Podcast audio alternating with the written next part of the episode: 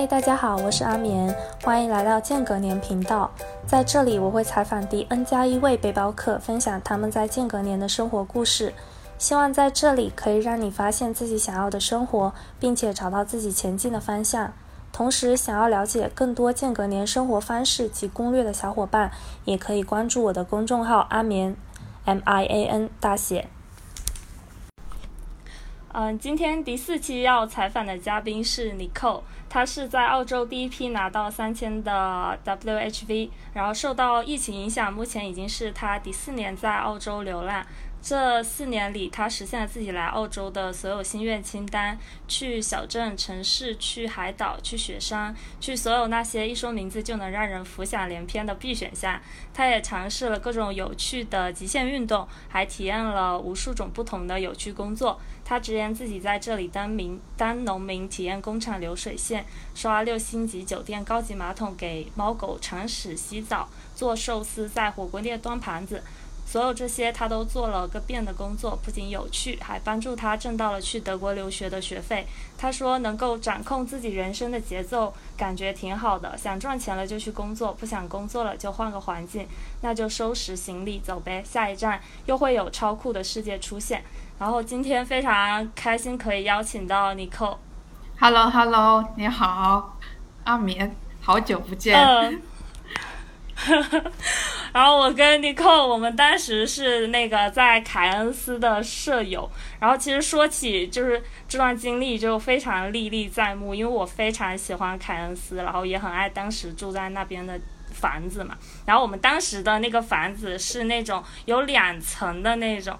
然后我们当时住在二楼，然后它又有三个房间，然后一个房间有两张床这样子，所以是六个人住在一个房子里。所以当时其实特别好笑，是每天晚上我睡前都会有去洗手间的习惯，然后都正好有人在洗澡。他不，然后他不会是我吧？也有可能是你，好吗？有可能是你。然后，然后我印象中我还有一次就是去，呃，就是在。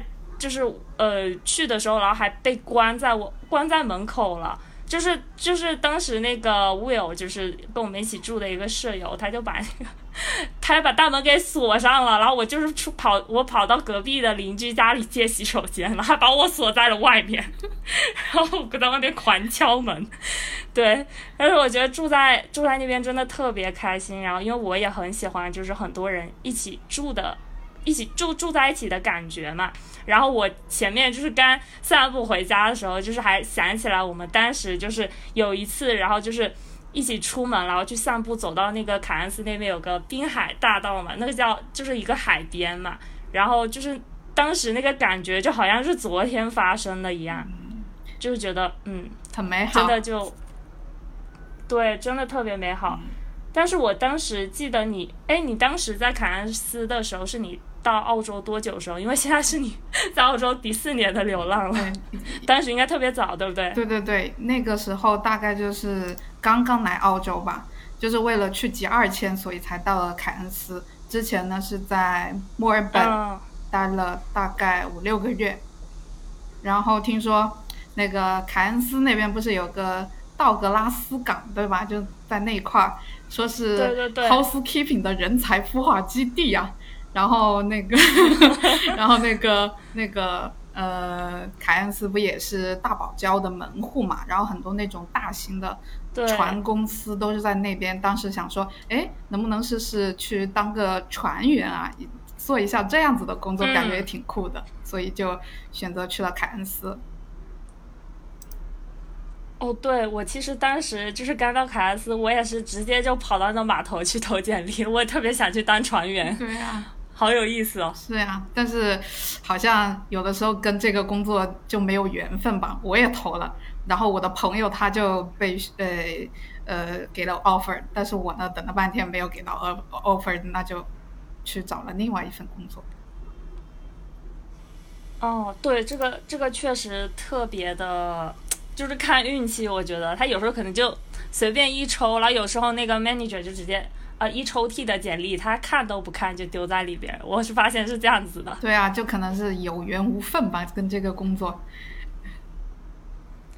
对，但是我我知道你后来还反正就是还是有在一个你是在那个汉密尔顿岛上面工作嘛？那其实感觉也是，我都觉得很棒。反正就是在岛上，就是跟在海边啊，就是做船员啊，就都都特别好。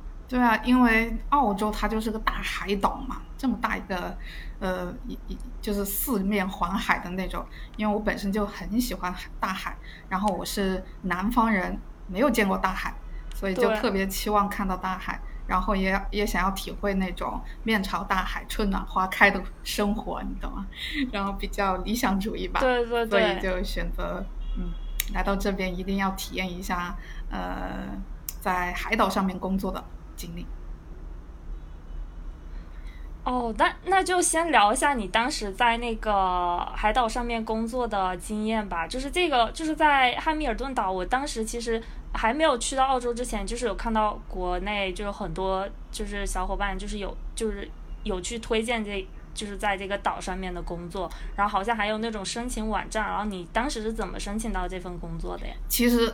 找工作我真的觉得是是一个很有缘分的事情，我根本不知道有这么个这么个汉密尔顿岛这么有名，我是到了凯恩斯，然后听别人说起，哎，好像有这么一个岛，然后呃是一个富人岛，是一个唯一有机场的岛屿。我想说，哎，哇，那那我是不是也可以试一试，看看有没有机会去那个岛上工作？其实我没有抱很大的希望，因为当时是在凯恩斯刚刚来，然后大家都说起这个事情，然后说那我也投一下简历吧，管他的，然后都试试。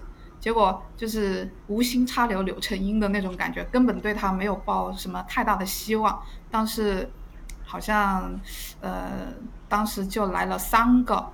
三个 offer 好像一个是斐就是 Victoria Island，一个就是这个汉密尔顿岛，然后还有一个就是那个凯恩斯，还有一个什么什么酒店来着，忘记了，反正也是一个蛮不错的酒店了。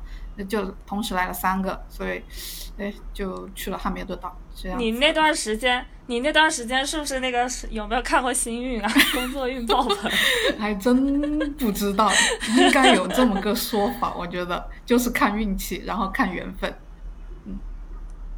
对，就有的时候好像你就是申请了老半天，一个工作都没有。有的时候所有工作向你砸来。对对对，真的是。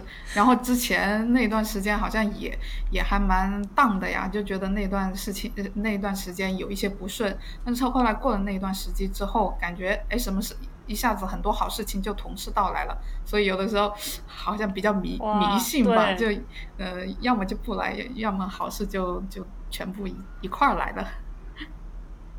对对对，我经常也会有这种感觉。那你当时就是申请申请到这个岛上是做什么工作呢？依然是 housekeeping。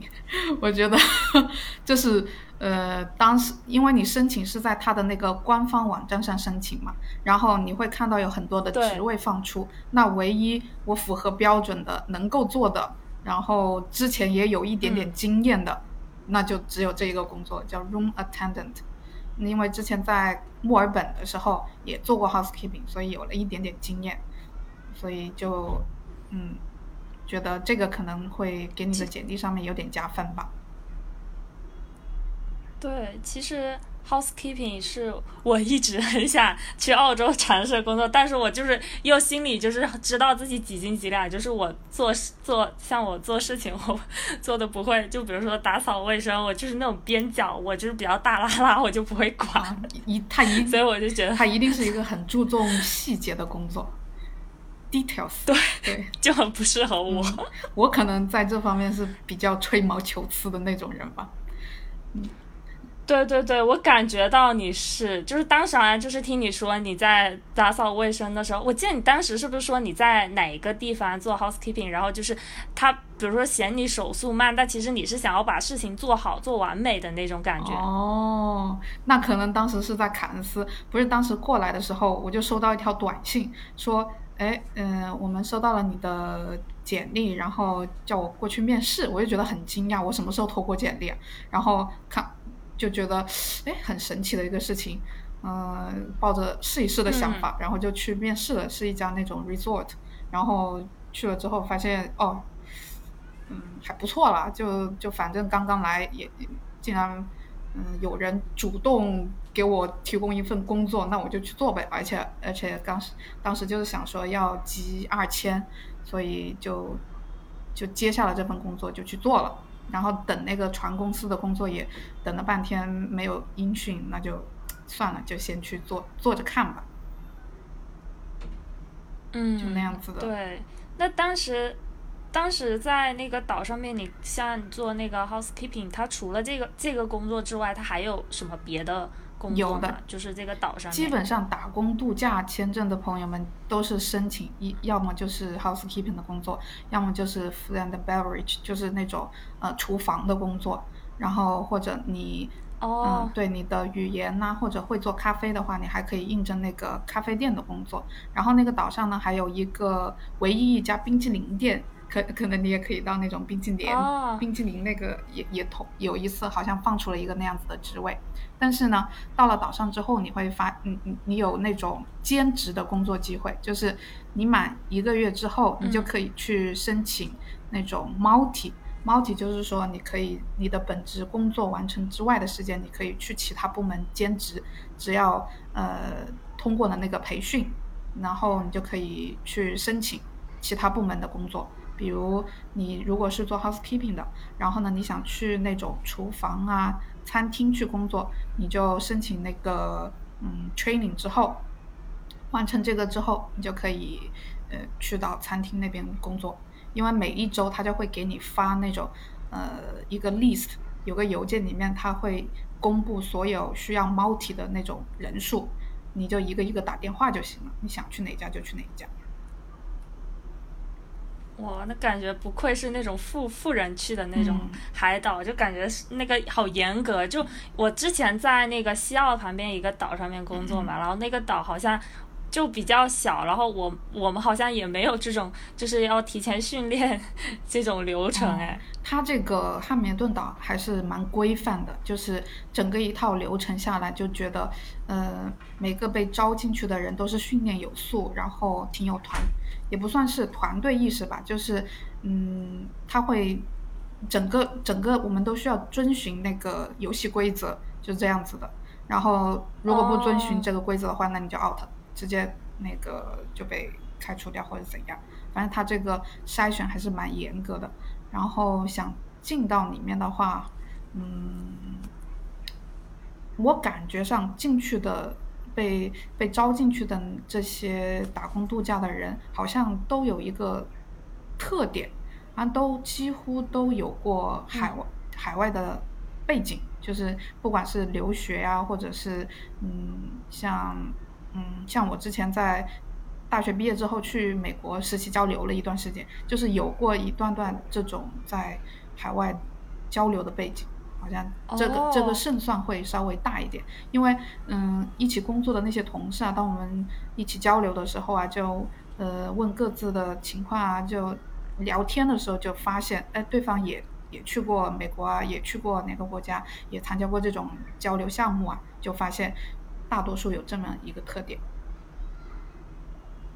那还挺神奇的。那那大家其实就是在申请这个岛的工作时候，在那个附的那个简历里面，还是有之前的一些海外交流经验，还是提一嘴，就是胜算会更大。对，会有一些加分吧。我是这样子认为的啦，就是因为后来跟那些人接接触之后，同事接触之后，跟他们聊天的时候，发现大家都有这么一段，嗯，所以会把它归结为有一点加分的因素了。哦，那当时你的同事就是都是来自世界各地的，对的，对的人吗？对的，世界各地。对，那我觉得就很有意思。就是我不知道你们那个，因为你们岛上那肯定就是，呃，更规范的话，我不知道是呃，比如说像住宿啊什么的，你们是就是，呃，怎么怎么去安排呢？因为它这个岛上是分。几个，它这个汉密顿岛是 HIS 这个集团的，然后它还有一个 With Sunday 其他那个公司，还有一些私营公司。然后我们这个 HIS 集团底下呢，呃，有一个酒店叫 Reef View，它就是那种酒店式的。然后还有一个 holiday homes，就是那种 Airbnb 式的，就是那种家庭式的。而我所在的部门就是这个 Airbnb，所以平时都要开小 van 啊，还有 buggy 之类的，因为我们要 travel，就是要嗯去到各个不同的地方，因为它是分布在不同的地方的那种那种户型。然后还有一个就是最高级的，就是那个夸两，它就是那个六星级的酒酒店，就一栋一栋的别墅隐隐秘在那种山山林之中，就是比较私密性比较好吧。对对。嗯。那你们是就是那你们的那个福利怎么样？是就是员工是可以免费。呃，住宿吗？还是住宿的话，是你他会他会有一个单子给你挑选的。你你想要住单间，还是可以适应 share house 什么？这么好。对对对。但是呢，呃，我当时没有，因为他跟你面试的时候，他都会问你一些这样子的问题，然后给你分配一些住宿。其实我没有什么特别的要求，我我。住单间，然后住 share house 都是可以的，所以我当时就被分到了一个叫 Lake View，它就是单间，它就是一个最远的住宿。那我在那里还蛮开心的，一个人住的，因为是单间嘛。然后其实它有有点像那个，有点像那种，呃，我们国内那种，嗯，就是。不是建筑工地那种民工住的那种样板房，不是样板房，就是民工住的那种简易搭起、临时搭起来的那种房子，我感觉像是那样子的，就是集集集装箱的感觉。嗯，但是单间的话，什么一应俱全，对对对，我知道这种，还有电视、冰箱、微波炉、单独的洗手间，就就是麻雀虽小，一应俱全的那种嘛，我还。还还挺好的，挺满意的。哦，那是免费的，不是免费，是要花钱的。每个月会从你的，呃，不是每个月，每周会从你的那个 pay slip 里面扣出来。哎，那跟我当时那个岛是一样的，我们当时也是，就是他那个员工住宿好像每一周是八十刀，就很便宜。就因为可能有员工折扣，然后他也是直接就从那个 pay Sleep 里面扣，然后，然后那个我们当时那个房就是好多，就是所有人住在一个很大的房子里面，但是它构造又不像我们当时在凯恩斯那种房子，它那个构造真的很神奇，里面就跟迷宫一样，然后大家就是共用厨房，然后共用洗手间，然后就是一间一间一间的那种那种房间。所以就大家基本二十四小时都黏在一起，那样子还不错 哎，就是有不会孤单，就是每一直有朋友，就对对对，就是每每一天你就没有什么自己自己单独的时间，基本上对每天晚上大家就是都会开 party，party girl，那挺好玩的嘛。对，就是因为是来自世界各地的，就是。背包客，然后大家就是会比较嗨一点，对，挺好玩的。但有时，对对对，就是嗯，虽然有时候也是蛮蛮希望有一点自己独立的空间，但是他那那种就是那种住宿，它确实是都非常的嗯，这种就一个人的时间会比较少一点。就是各有各的好吧，就是你单独的空间会让你更自在一点，然后 share house 的话可能。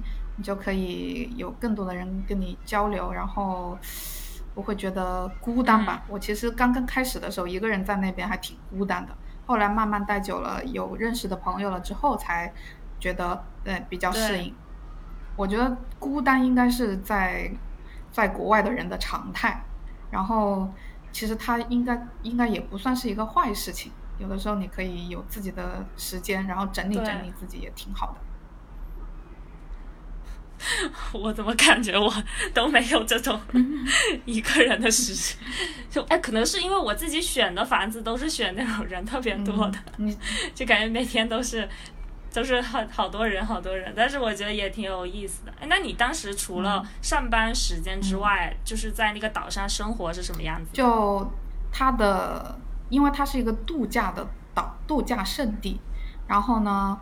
嗯，我们员工也有一些折扣，像你去大堡礁深潜的话，然后它就会有一个超低的折扣价，就只要几十刀来着，我忘记了，就是每个月的，呃，刚开始的那几天你要很早很早排队去抢那个名额，因为他只会在每个月放出那么几个名额，所以你一定要抢到它，所以你要很早起来去排队。我记得当时我们去抢的时候是凌晨呃四五点排队。哇塞，那个时候其实那那那那个那个前台那里已经有人了，太夸张了。然后其可能他就没睡，就在那等着。然后还有其他的那种 snorkeling 啊，然后在碧池上面，嗯，就是像正常来过来度假的客人一样，你也可以做一样的事情，就是你下班之后的生活。就还有。比如说一些员工福利吧，对对对对，员工福利吧，就是餐厅你可以打个折，然后看海、看日出、看日落这些，就是海岛的这种生活嘛，对吧？对。对，在海岛就是这样子，而且我就是觉得住在海岛上，就我经常就是晚上的时候在那在岛上走着走着，我就是有时候会有那种感觉自己在很远的地方，就是你看到对面是岸上，然后岸上是有那种灯火的，就是那种灯光，然后你就在一个很远的离岸上很远的地方，就是那种感觉是很神奇的，然后旁边都是海。对啊，就是有一个有一种世外桃源的感觉吧，然后也是那种。嗯，面朝大海，春暖花开的感觉，生态极好，生态环境特别好。对，而且我觉得在汉密尔顿岛，就是你去那个浮潜的话，那个那个应该景色会很很好看嘛。因为我之前在那个凯恩斯，然后当时去潜水的时候，我其实觉得就是感觉很多就。就已经被破坏了，你知道吗？就是那个感觉，那个水就是珊瑚礁，你看到的时候，你感觉它它被破坏了。对，是有这么一个说法，就是说，呃，大堡礁这边其实它那个被破坏的比较严重，很多珊瑚礁都已经没有，不是那种彩色的，都已经灰灰质的。对。然后呢，现在说西澳那边的呃那个那个珊瑚礁是最好看的，所以。我想说，这呃，接下来我其实还想要去去到西澳、华西澳啊，然后北领地那边去看一下，嗯，这是接下来的计划。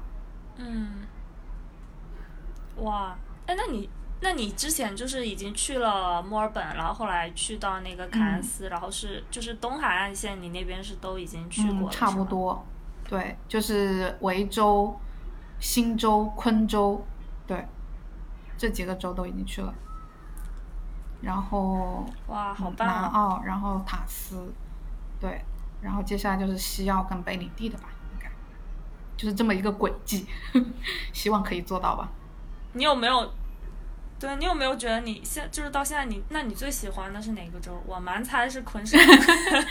我觉得每个州都有每个州喜欢的点，就是不同那种感觉不同，没办法比较。你像在在昆州那种湿热的环境。都是阳光、沙滩、海洋，就是阳光、沙滩，就是这种感觉啊。然后就是特别的热，但是我喜欢那种感觉，就大汗淋漓，然后整天，嗯，穿就拖拖着个人字拖，可以到处，就是傍晚的时候你去，呃，去到海边散散步，然后看看夕阳，我觉得特美啊。然后早上的时候看看日出，然后看看海，这种感觉特别的好玩。然后你看，像在维州的话，它冬天不是挺冷的嘛？墨尔本冬天其实挺冷的，但是因为，嗯，在墨尔本待的那那几个月，我真的是太，就太喜欢了。也是他们大家都说，你来到澳洲的第一站，应该就是你最喜欢的一个，呃，来到澳洲的第一站的那个城市，就是你最喜欢的一个城市。我可能，呃，也有点赞同这种说法吧，就是可能你。刚刚落地的那一下的感觉，给你带来的感觉是好的，那可能就给你的这个印象就一一直持续下去，就会觉得他在你心目中是占据一个非常重要的位置的，就你永远回忆起来的时候，它都是很好的，所以无法替代的。但是呢，我觉得紧接着你在澳洲待的时间更长了，接触了更多的事情之后，到了更多的地方之后，你发现了它的不一样。但是呢，它那个第一的位置还是没有办法取代的，只不过是说不不一样而已。对。然后墨尔本我还是很喜欢的，就是咖啡之都嘛，一想到墨尔本就觉得是整条街的飘飘散出来就是那种咖啡的味道，你知道吗？因为我之前还住在那个三 Q 岛那边，你知道三 Q 岛那边它就是我还看到看到了企鹅，它那边靠近靠近海嘛，然后三 Q 岛那边它有一条街就是那种特别精致的小店、咖啡店、蛋糕店，那种透明的橱窗，里面你就是站在橱窗外面看着里面一层一层又。特别做的特别漂亮、精致的那种蛋糕，哇塞，你感觉会挑花了眼。然后每家店都就一家挨着一家，然后那个咖啡从店里面飘出来，所以那一条街，哇，我都特别喜欢，就闻着那个咖啡的味道一路闻过去，然后就可以到了海边散散步，哎，多美妙的事情！所以 我觉得，我觉得，我觉得墨尔本是特别棒的，而且在墨尔本又特别的方便，你知道吧？就是你想要去唐人街买，呃，国内的食材，什么都可以买到，就感觉像是生活在国内一样的，什么都都可以买到。你想吃什么就可以。对对对。嗯。然后大城市生活又便利。而且感觉，对，而且感觉你在墨尔本待的时间也也是挺久的，五个月，对对就到了要集二千了就撤了。哦，对，呃，所以你最后二千其实就是那时候在凯恩斯集的，没就在凯恩斯待了一个月吧，不到一个月，然后就收到了那个 offer，然后我就去汉密尔顿岛了。哦，那其实就是当时其实我走了之后，就是没有过很久，你们也嗯，估计是的吧？我是我记得是当时十一月十一月到的汉密尔顿岛，然后。嗯，在汉密尔顿岛待了很那差不多，待了集完了二千跟三千才离开的。哇，这么久！因为因为当时也是很幸运，还是还是一个时机的问题吧。我也不知道会有三千这个事情出来，后来才后后来是临时新颁布的一个这样子的政策，那我就试试看呗。反正在这个这个岛上生活又悠闲，然后我又是那种。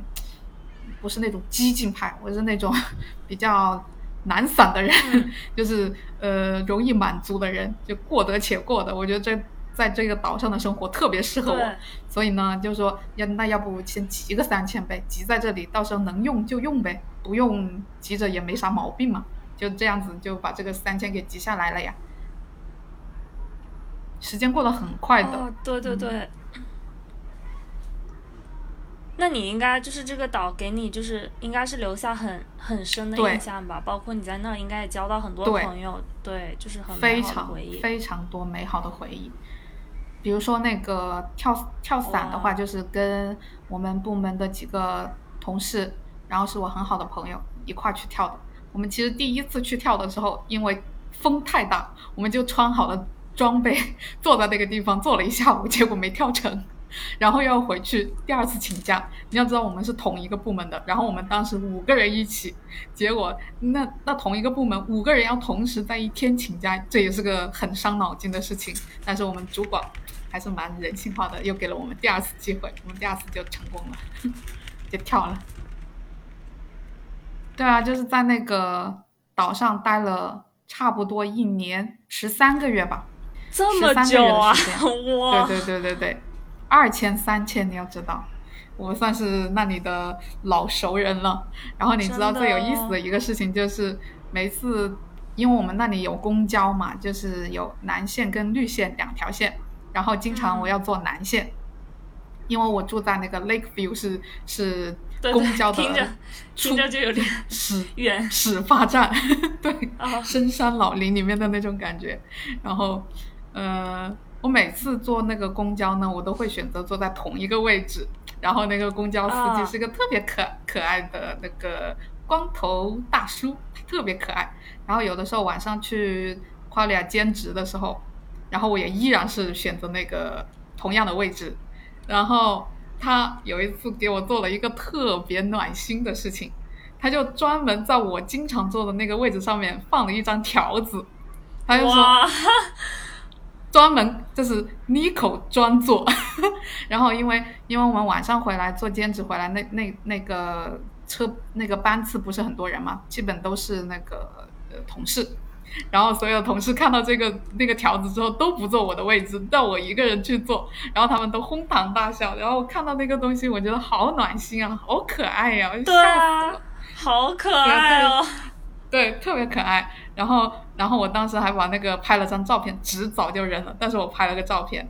我经常做一些很很就觉得蛮有意思的事情，比如说有一次我那个房间那个空调好像是坏了。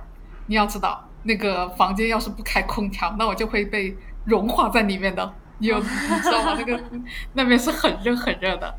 然后呢，我就打电话叫 maintenance，然后他可能呃，我不记得当时是一个什么情况来着，可能就是呃比较忙吧，就顾及不到我这边。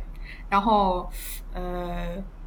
我忘记当时的情形是怎样的子，但是我的行为就是我给他呃留了一张条，然后呢还给他留了两瓶啤酒。我 我管他那个来的那个 maintenance 是谁，然后我反正留了两瓶啤酒在这个地方，然后留了一张条子在这个地方。我说非常感谢你帮我来修这个空调，因为我这个空调一直响一直响，坏了很久了。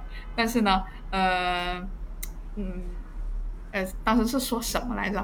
就是为了表示感谢吧，他解决了一个很大的很大的问题。因为要是没有修好那个空调的话，我真的会被热死在那里的。所以就做了那么一个事情事情。然后那个 maintenance 也也留下了一张一张那个那个卡片，还给回个笑脸，然后写一些感谢的话。我就觉得那个那个事情那个互动特别的有意思。哇，因为那个好可爱哦。对啊，因为。因因为实在太热了，你知道吗？没有空调是不行的，所以我也知道他们那个工作辛苦啊，或者怎么样子的，也喜欢喝啤酒啊。反正我那儿也有啤酒，我也就这样子留了两瓶啤酒放在桌子上面，给他留了个条子。你们好会啊！没有，就觉得很很有意思，你不觉得吗？这种事情对对对，很有意思。嗯，然后然后经常搞一些这种好玩的互动吧。因为这里岛上的人都都特别的 nice，真的，每个人都会见到你都会打招呼，而且来这里的人估计也是素质蛮高的，就是，嗯，就感觉哎，这是一个很好的世外桃源，真的。对对对，哇都。我我我想起我当时在那个岛上只待了三个月，我已经就是觉得哇，好像是就是我这辈子都肯定忘不了的一段经历。然后你待了一年多，那那个感觉肯定就是更不一样了。对啊，真的很好哎，很棒，回忆很美好。嗯，对，那你后来就是就是离开这个岛牛去哪里了？然后那。不就去悉尼了嘛，对吧？那个时候其实，嗯，其实刚刚开始的时候好像是疫情，国内疫情不是十二月底嘛？我当时我记得我是呃一月底离开的，对，一月底离开的。然后我就我就把下一站选择在了悉尼，因为墨尔本去过了，然后觉得应该去悉尼看一看了，是时候，所以就到了悉尼啊。但是。那个时候，悉尼那边好像也有那个疫情了，然后是好像是封城吧，好像 lock down。哦。我就在悉尼待了，待了一段时间在那边，然后学学学了一下咖啡吧。哦，你还学了咖啡是吗？对，想学一下咖啡，想学一个新的技能，因为到了这这澳洲来，好像不不学一下咖啡，满足这个心愿，好像。对对对，我觉得也是。没学，那在悉尼那得学一下。对。我我我记得我当时工作好几个地方，就是都是有做咖啡的嘛，然后我就是经常就是会看着同事就是一边做儿一边闲聊，感觉我好感觉我好没有认好不认真，但是就是。后面就是听他同事会跟我讲好多咖啡的知识，然后后面就觉得还挺有意思的，然后我后来自己去了阿德阿德莱德之后，然后我也是就是有去学了一下咖啡，就真的挺挺好玩的，我觉得。虽然没有考证，但是。学学了一个技能，就真的蛮有意思的。对啊，就总是学，总要学点新东西嘛，给你的生活带来一点新鲜感。对。然后去悉尼歌剧院看了一场。我也是，我之前也去看，我觉得好好看哦，我觉得，我觉得看的很厉害。我当时，那个名字我有点不记得，讲的是一个日本的艺妓，跟一个就是美国军官啊，艺艺妓回忆录吗？还是什么？呃，好像不是，他就是讲他就是被一个美国军官抛弃的一个故事，就是还蛮凄美的。哦，但是表演的特别好，哇，简直精彩！我当时是看的《卡门》，我不得不感叹一下，这个悉尼歌剧院，嗯，还是很牛逼的。但是呢，因为我能力有限，你知道吗？他说的又是法语。然后英字幕又是英文，我真的脑子忙不过来呀！我又要把它翻译成中文，我还要看现场，我还要听音乐，我真的太忙了。所以看看歌剧真的是需要一个很高的素养才能够去看的一件事一件事情，真的，这个是需要有很高的素养才能够去做的。那他那个整体的那个氛围，我觉得就特别好，而且他就是做的特别井然有序，还可以喝酒，中中场休息了，好多人在那品酒。啊，有中场休息这个我忘记了哎，但是我当时最喜欢的是他在那个呃舞台下面，他们那个交响乐团嘛是在舞台下面的那那那个地方的，我特别喜欢卡门的那个音乐，现场交响音乐，我特别喜欢。对对对，我我觉得这个真不愧是那个 歌剧院，真的很厉害。对啊，对啊，当然他们演员也肯定是。嗯，深藏功与名的那种，那肯定一个个都不得了的那种。只不过是我，我不，我不太识货，我不懂，真的。我当时，我当时也是，就是穿穿的特别，你知道，就是特别休闲，你知道吧？进去的时候看到好多人穿的那种，对，大家穿的有的穿那种晚礼服，你知道，我当时就，哇，我好像，我好像是过来就是那种打杂的。哦，你知道我我我现在竟然还记得当时那一幕，就是。要去看之前嘛，开始之前他有一个小小的宣讲会，就是上台去讲这个这个哇，还有这个，对对对，讲这个卡门的内容介绍的应该是那个导演或者编剧吧，但我我我不记得太清楚了。那个人真的很有风度，然后 看着就特别有气质，然后我就觉得嗯真不错。然后坐在我旁边的呢是一对 couple，我也不知道他们是来自哪里。后来交谈交谈之后发现，哎，他是来自美。啊，好像是美国那边的吧，突然就就聊起来，哎，我说我也去过那里，我我在那那那那那个什么呃 p l a s b u r g 就就在接近加拿大的那个小镇那边待过啊。他说我的丈夫就是在那个那个呃 Vermont 那边读的大学，哦，就觉得哇塞，世界怎么这么小啊？就随便聊一聊就可以跟你的人生某个轨迹扯上一点关系，就觉得很神奇的感觉。就是特别有缘分，有时候。嗯嗯嗯，有的时候就会觉得生命怎么这么奇妙。对，我也会经常有这种感觉，觉得有时候就缘分，就好像你注定要遇到那个人，你注定要跟他认识，然后跟他讲，哎，你们之前一起发生过一些什么事情，有一些共鸣什么的。是不是？这是不是就是那个吸引力法则了，对吧？啊，对。这个好吧，哎，那你后来是你之前不是还有去雪山吗？那在雪山是在是在哪里？什么时候去？我跟你说，这个雪山真的，要不是为了等去这个雪山，我可能早就回国了。你知道吗？雪山雪季开始一般都是在呃五月底六月份开始，然后到了九月份就结束了，三个月嘛，就雪季一般都是这样子的。然后呢，呃，我是。到了悉尼之后，我就开始申请雪山的工作，因为我说这个雪季我一定不能够错过，我错过我就没有机会了。嗯，所以我就在悉尼一直坚持下来，即使那个 lockdown，我也我也坚持下来，我就有一个强烈的信念，我一定要去雪山，我一定要要尝试学会滑雪，因为那是我以前，嗯，应该是在念念初中还是高中的时候吧，当时不是刷微博嘛，然后就。因因为我前前一段时间突然，呃，刷自己以前的那个微博，其中有一条就是特别羡慕那个滑雪的那种人，就是他那个微博的帖子，就你一看就会让你特别想要去学掌握这门技能，然后也想要有那样子的体验嘛。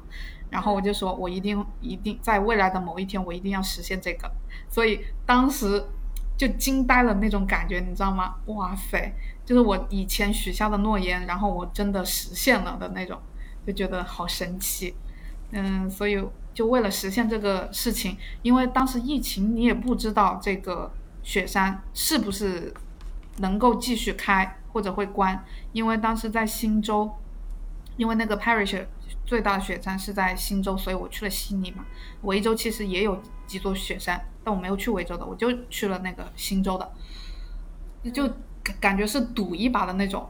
我就说，那我就赌这个呢。到了六月份，如果如果还没有戏的话，那我就回国了。我机票好像我当时还买了机票，对对对，哦，嗯，对。但是因为那个一直等等到等到六月中旬的时候，终于来信件了，来邮件了，然后就是说，呃，我们雪雪季依然照常举行，然后就耐心等待，就觉得哇塞，吃了一颗定心丸，然后就。嗯就如愿以偿去了那个雪山 p a r i s h 然后就学会了 snowboarding。我没有 ski，因为我想说 snowboarding 好像比较酷炫一点，有以后有机会再再再去那个 ski 吧。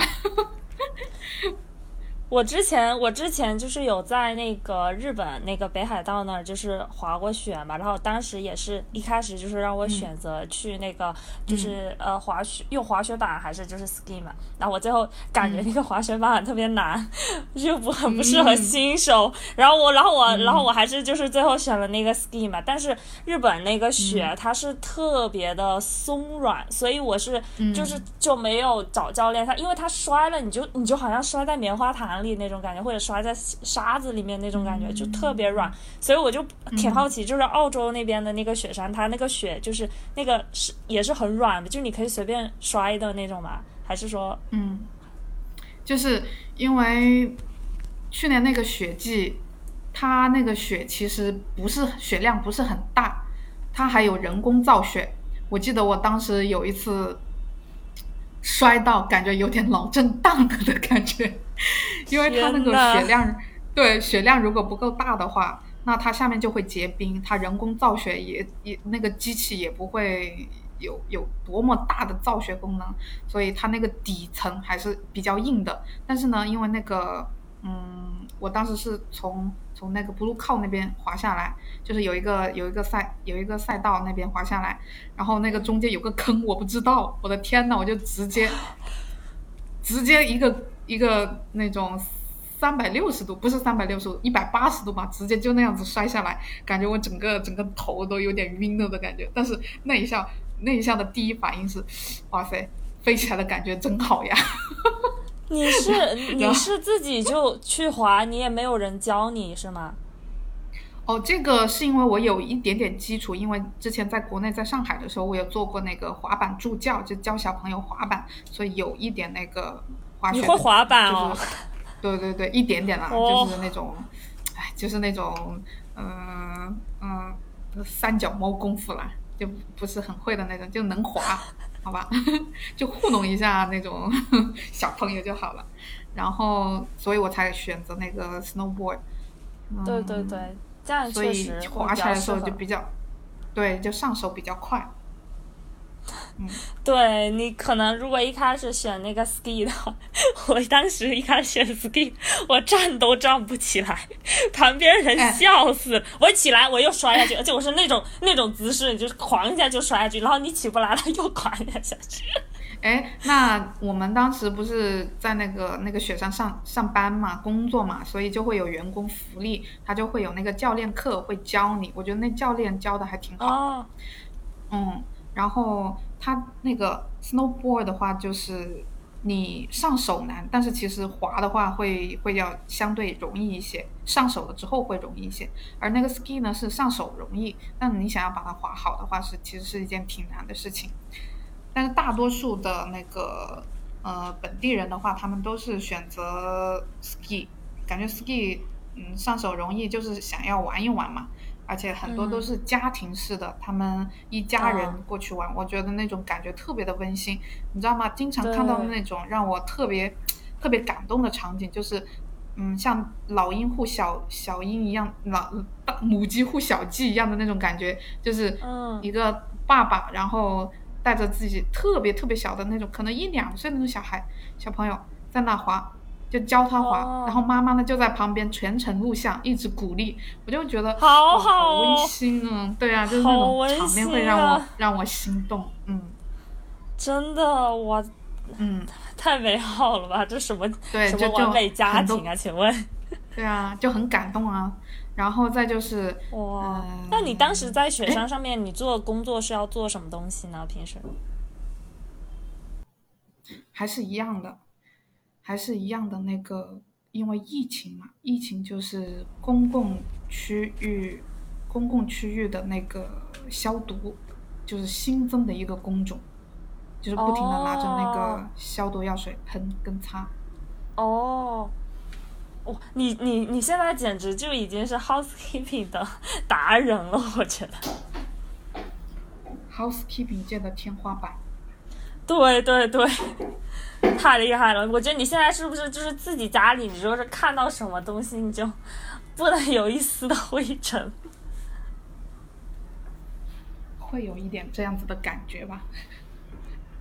哇，这个真的是很神奇。我就是想起来，好像就是你做过的一些工作，真的是。也是会对你平时生活是会有一些影响，就比如说我之前在那个农场工作过，就是我当时包装过那个草莓嘛，因为当时你要讲那个手速，你就要很快速的挑，把所有草莓的品质分门别类，就是摆摆到不同的质量盒里面。然后现在就是我但凡只要有去商超就是买 买草莓的话，我就是可以很精准的挑出最好的品质的草莓。对呀，就是。没有任何一个呃呃人是白白嗯嗯怎么说来着？那句话就是你遇到的每一个人都是有意义的，你经历的每一件事情也是有意义的。就是感觉呃做了这么久的 housekeeping 之后啊，就就会对那种细节要求的比较更加的更加的严格吧。然后会觉得说把家里。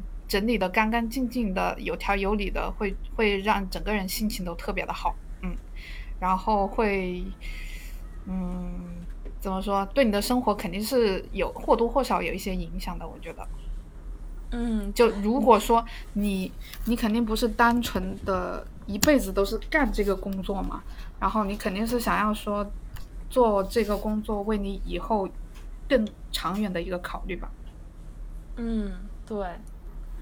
因为，嗯，打工度假在这边，你做的所有的这些工作，基本上跟你的职呃职业生涯规划应该扯不上很大的关系的，因为基本都是从事那种服务行业，而且，你嗯怎么说都是那种季节性的工作啊，或者或者嗯体力体力方面的那种工作，嗯，在国内你肯定是不会去。轻易尝试的，但是因为在这边，它的人力成本比较高，你才说会会想要去去尝试一下，因为觉得你跟你的付出是成正比的，就这种感觉。对对对，而且加上，其实我觉得，嗯，就比如说你在岛上面啊做这些工作，其实特别有意思，我就是会觉得很不一样的感觉。对，就是嗯，我会把这个工作。不会仅仅只是当成一个工作，会把它变成一个嗯更有意义的事情。就是你能够从这个事情当中让你呃学，让你学习到一些更多的呃对你有有用的事情，或者说你的你跟你的同事呃聊天的过程当中，你又接触了更多的那种文化差异，然后对对对，嗯对，就是就是。不仅仅仅只局限于这一份工作本身吧，我觉得更多的还是呃那些发散开来的东西。嗯嗯，对，就是一种就是一种交流。我我就是当时我我其实做的比较多的工作也也是那个 waitress，然后然后就是每天的工作你是会需要跟不同的人去交流的。然后我当时就是会一度觉得。啊，如果我如果我可以就是一直做这样的工作，我也会很开心。就是你不是很，就是你每天好像过得特别简单，你你所有需要做的就是一直跟别人去聊天，你就会听到好多不一样的故事，然后就是每天大家看到大家不同的那种心情那种感觉，我觉得特别有意思。嗯，这可能就是打工度假者们在澳洲这边的一些不一样的经历跟收获了吧？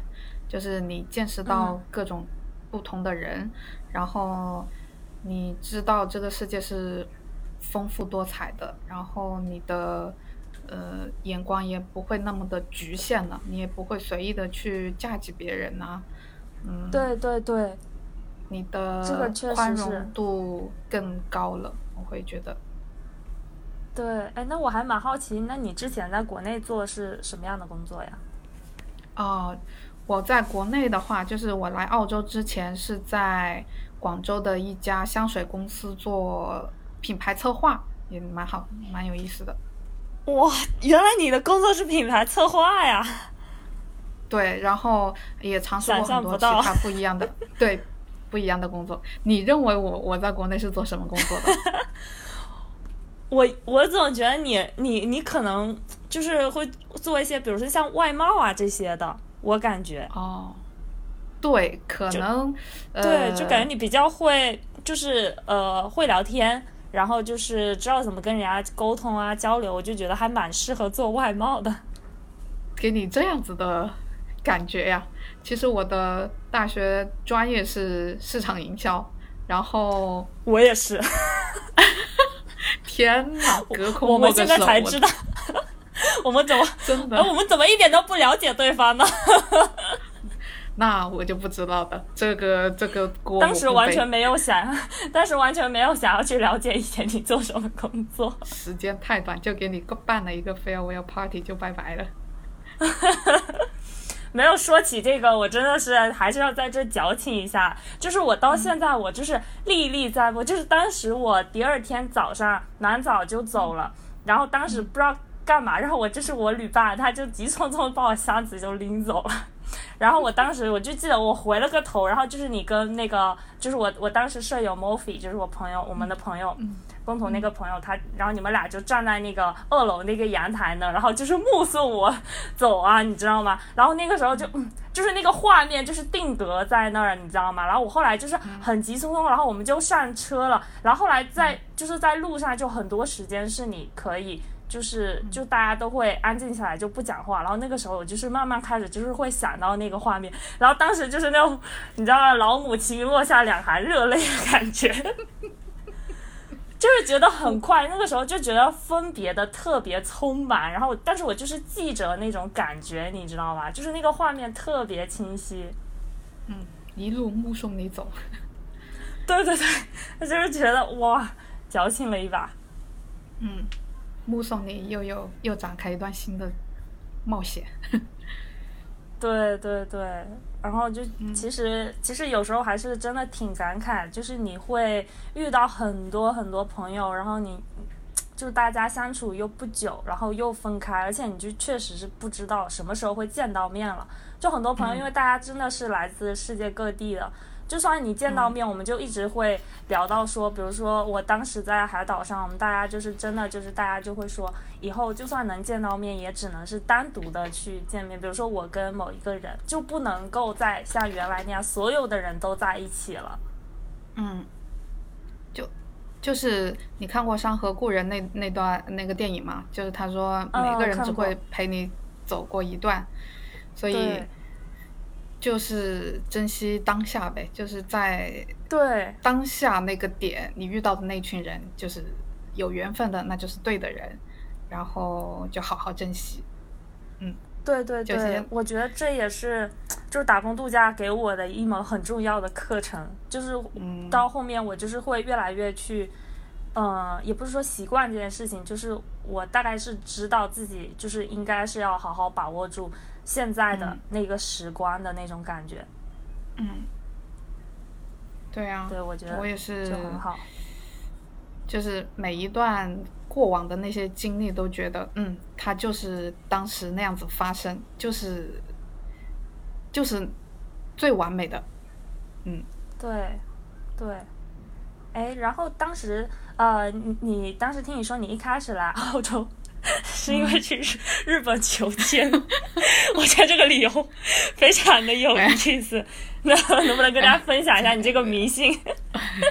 没有，你这个这这个其实是开个玩笑了。其实呃啊，真的吗？是开个玩笑，就是是因为呃之前确实确实是求去去日本玩的时候。旅行的时候去求了个签，他说我适合去南方发展，所以，所以我就工作。我原本是在上海，然后我又呃，我又跑到广州去工作了。然后广州工作了之后，因为有朋友说要不要去澳洲这个打工度假试试啊？然后我年纪那个时候大概也也也到了那种边缘了吧，感觉也不能够再浪费了。嗯，能去就就去一下呗，有这个机会干嘛不试一下呢？所以就打算去澳洲了。你看到了南半球，那不不是更难的吗？对吧？对，就你之后是要去有打算去南极吧？对。然后他们说：“哎，你干脆去南极好了。”我当时不是开这个玩笑吗？对，他说：“你干脆去南极好了。”我说：“好啊，那我去，那我去当一只企鹅吧。”对，我觉得这个好有意思哦。哎，不过我。我你这么说，我想起来，好像就是日本不是就是确实很多那种庙，好像是可以求签嘛。然后我之前每一次去的时候，每一次我都想求，然后我每一次都不敢，我特别怕抽到下下签。然后每次我都是那种，我每次跟我去的人都不一样嘛，然后他们在旁边翻白眼，因为我一直，哎，你说我要不要去求这个？签，他们说你就算求到下签，你拿去烧掉就好啦，那不是反在那边可以烧吗？然后我就是很纠结，所以我到后面一个签都没敢去求，然后最后最后就是每次就会去买一个那种，买那种就是叫那个玉手，但是不敢去求签。你求多了，那肯定就不灵了吧，对吧？对，然后我我可能有时候也有点迷迷信吧。那我也不是完全的迷信的，我也是比较喜欢看那个科学科学杂志的啊，《三体》。但所以其实你，我我反正就是是第一次，就是你应该是我听到的第一位在澳洲待到第四年的小伙伴了，我觉得非常神奇，因为你本来的计划肯定就老油条了吧。我应该是老油条了。但你把所有就是该体验的你都体验了一遍，我觉得这个就哇太好了。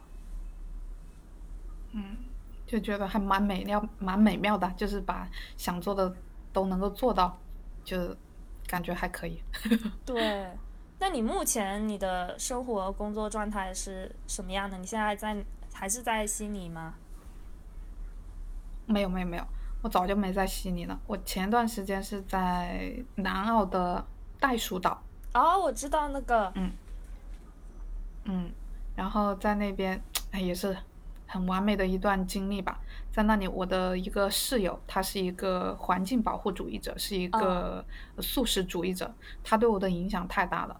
然后我现在就觉得，放眼人类，从人类这个角度去思考。嗯嗯嗯。因为我觉得我是一，我我我也蛮赞同那个观点，就觉得人生是没有意义的，所以我得找一些有意义的事情干着，嗯，把它刻意弄得有意思一点。嗯，他就给我的影响特别大，就是虽然只有短短的一段相处时间，但是他对我影响还是蛮深远的。就会改变我的一些生活习惯，然后一些思考问题的方式，嗯，这个还是蛮重要的。对。然后，因为也也不知道是什么原因，机缘巧合吧，当时我就决定来塔斯了，因为因为到塔斯是我的一个必做事项之一。哦，你现在在塔斯哦？没有。对我，我就是前几天坐坐那个呃塔斯马尼亚精神号过来的，哇，搭了个游轮来到了塔斯，嗯，已经更难了吧？哦，对，快到南极了。你你太好笑了。你这个真的是有，嗯，对。然后最近这几就是前两天才到，然后这几天休息一下，然后见见朋友啊之类的，哦，聊一聊，哇哦，玩一玩。可以有，哎，你说到你前面那个舍友，我可不可以盲猜一下，他是不是法国人呢？他是，呃，呃，他是澳洲人。哦，这样子啊，因为我感觉法国人好多在做类似的事情，就是，嗯，对他还蛮蛮酷的，他是他是一个公益组织的成员，是在非洲那边从事呃禁止滥杀。鱼类的一个这种公益组织，然后他给我看了各种他们工作的照片啊什么的，就发现非洲那边南非，尤其南非那边，哇，根本就不是我想象中的那种状态。对对对，其实，嗯，是这样子的。嗯，然后他，嗯，把自己的房子卖掉，然后开了一部房车，然后一直真的好澳洲人，在路上的。对，一直在路上的那种感觉。对，嗯，而且他那个对自然的了解实在是太透彻、太全面了，就是那种知识。嗯，就他能够，因为我们一起去了那个。袋鼠岛那边一个 Seal Bay，还有 Flinders Chase，那边呢就是那种海狮、海豹的一个栖息地。然后因为这个季节正好是，嗯，鲸鱼路过，嗯，然后他们要要要去产卵的一个季节，然后它可以直接单凭它的那个眼睛，就是就可以察觉出那个地方有没有鲸鱼。就他有对自然的这种特别好的敏感度，对我我只看到一些小小的水花，但是他就可以提前告诉我判断，看着那个地方，你待会就会看到一个小水花，那个地方就是金鱼，然后还是什么，嗯，南头座鲸还是那个名名词叫什么来着，我忘记了，就是还知道是具体的什么鲸鱼，然后每次我们嗯早上去上班的路上嘛，就会。因为那个生态特别的好，那个袋鼠岛。嗯。但是之前有那个 bushfire 嘛，就是被毁的有点严重，但是现在慢慢的已经恢复过来。对对对，现在已经恢复过来了。然后呢，他就会告诉我这是什么鸟类，那个是什么鸟类，然后你他们会吃什么东西，呃，就就反正感觉像是一部百科全书。你懂吗？对我，我我觉我感觉其实真的蛮多澳洲人，就是对于自然景观那块，他们是真的好了解，就是就是可能也是跟生长的环境有关系，就是然后就是会培养很多就是关于对自然啊，然后对环境那种关怀度吧。我觉得这个啊特别好，特别好。嗯。就是你，你经历了这次疫情之后，你会发现，嗯，活着真好，嗯，然后环境真的很重要，对，然后你会觉得我们真的应该，呃，把环境保护好，就是这种很单纯的愿望，真的就是不要很宏大的愿望，就是从身边的一点一滴的小事做起。他用的纸永远都是买那种可循环的纸，他。呃，吃素真的是完全的吃素，任何鸡蛋、牛奶都不会吃。然后，嗯，看到路上的垃圾，他一定会捡起来。嗯嗯，就是这种小小的事情，所以我受影响啊，受到影响，我也会去把这种垃圾捡捡起来。然后呢，我也会去买可循环的东西。然后我也有这种意识，就是从自己做起吧，身边的一点一滴的小事做起。哇，我感觉我又要流下老母亲的热泪。真的，有的时候还挺，嗯，挺受感动、挺受感触的。就是当你遇到一些对你影响比较大的人的时候，你会觉得，哦，嗯，对你的一些生活方式啊产生了一些改变，你就会觉得，哎，你又变成了一个更好的自己。这这点感觉挺好的。